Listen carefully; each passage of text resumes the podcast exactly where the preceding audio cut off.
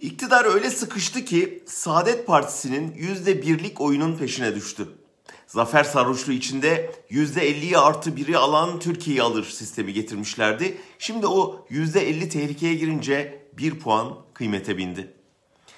Erdoğan'ın Oğuzhan Asültürk'ü ziyareti hem Saadet'i ittifak değiştirmeye zorlama hem de AKP'nin daralan siyasi tabanını tahkim etme çabası.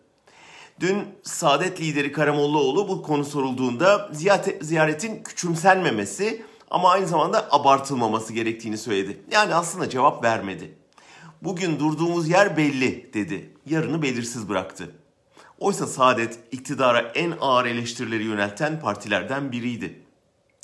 Sağ siyasetin duruşunda güvensizlik yaratan bir muğlaklık var.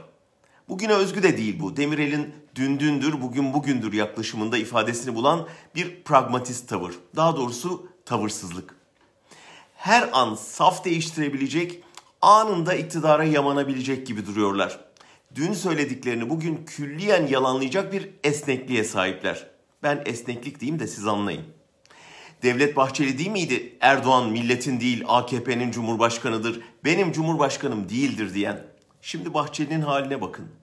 Süleyman Soylu, Erdoğan'ın paçalarından yolsuzluk akıyor, kendini padişah sanıyor diyordu. Ne olduysa oldu, bedenim kan gölüne dönse de Erdoğan'dan ayrılmayacağım noktasına geldi.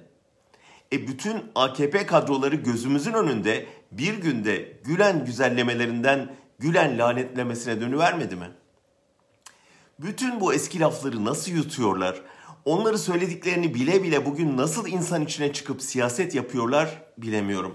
Ama bu ilkesizlikle, bu kaypaklıkla ve dönmek için Erdoğan'ın bir işaretini bekliyorlarmış görüntüsüyle siyasette güven yaratmaları çok zor. Saadet, İyi Parti, Deva, Gelecek Partisi yöneticileri yaratılmasına katkı sundukları AKP rejiminin değişmesini samimiyetle istiyorlarsa önce içtenlikle bir öz eleştiri yapmak, sonra da bir daha aynı tuzağa düşmeyeceklerine toplumu inandırmak zorundalar.